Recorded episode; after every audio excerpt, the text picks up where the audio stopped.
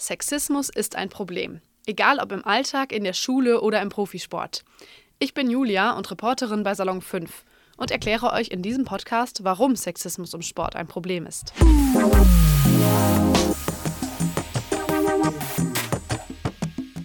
5. Punkt 1. Geld.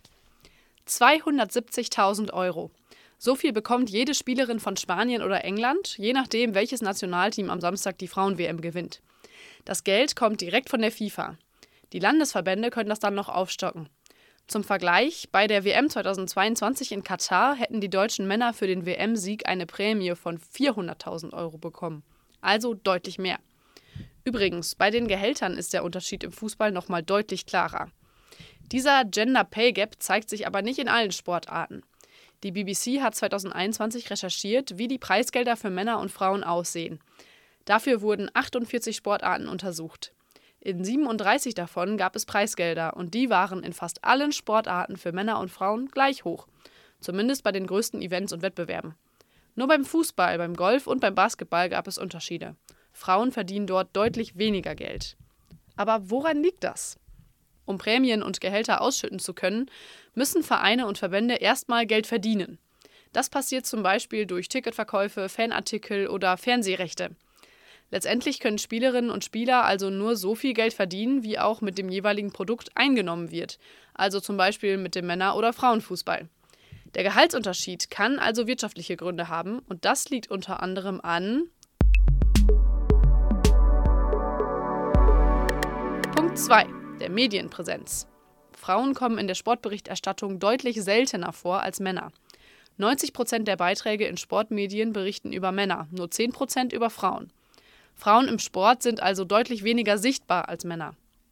Das aktuellste Beispiel ist die Frauen-WM in diesem Sommer. Über mehrere Monate war unklar, ob die Spiele überhaupt im deutschen Fernsehen gezeigt werden. ARD und ZDF hatten das höchste Angebot abgegeben, die FIFA lehnte aber ab. Sie wollte mehr Geld haben. Das wollte aber kein TV-Sender bezahlen. Erst kurz vor dem Start des Turniers gab es dann eine Einigung. Dabei zeigen die Einschaltquoten, dass Frauenfußball immer populärer wird. Mehr als 10 Millionen Menschen sahen sich das erste Spiel der deutschen Frauen gegen Kolumbien an.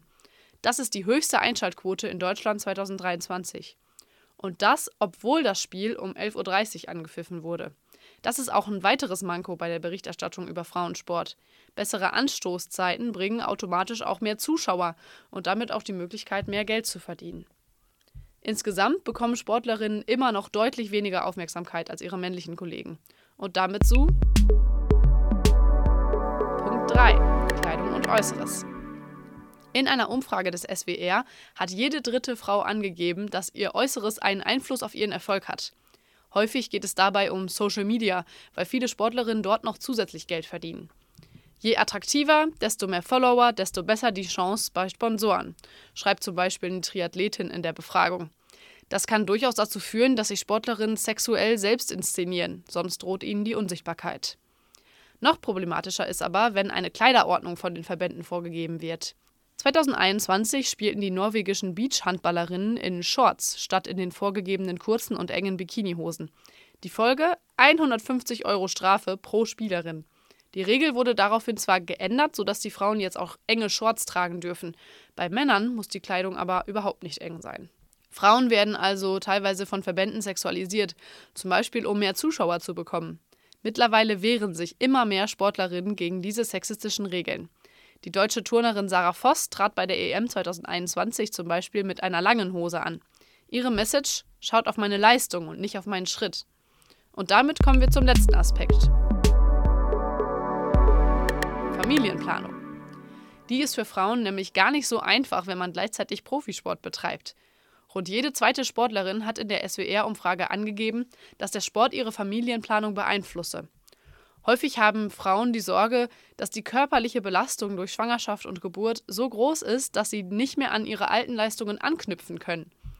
Außerdem müssen sich die Sportlerinnen das Ganze auch leisten können. Ohne sportliche Wettbewerbe können sie zum Beispiel keine Preisgelder gewinnen.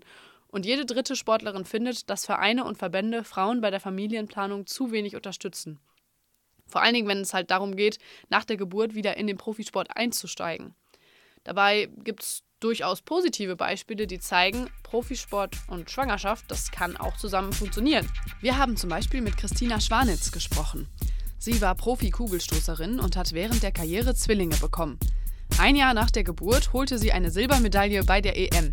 Hört doch gerne in das Interview rein. Oder schaut euch die anderen Beiträge zum Thema Sexismus im Sport an. Bei Insta und TikTok heißen wir Salon 5 Danke euch fürs Zuhören und bis zum nächsten Mal. Ciao.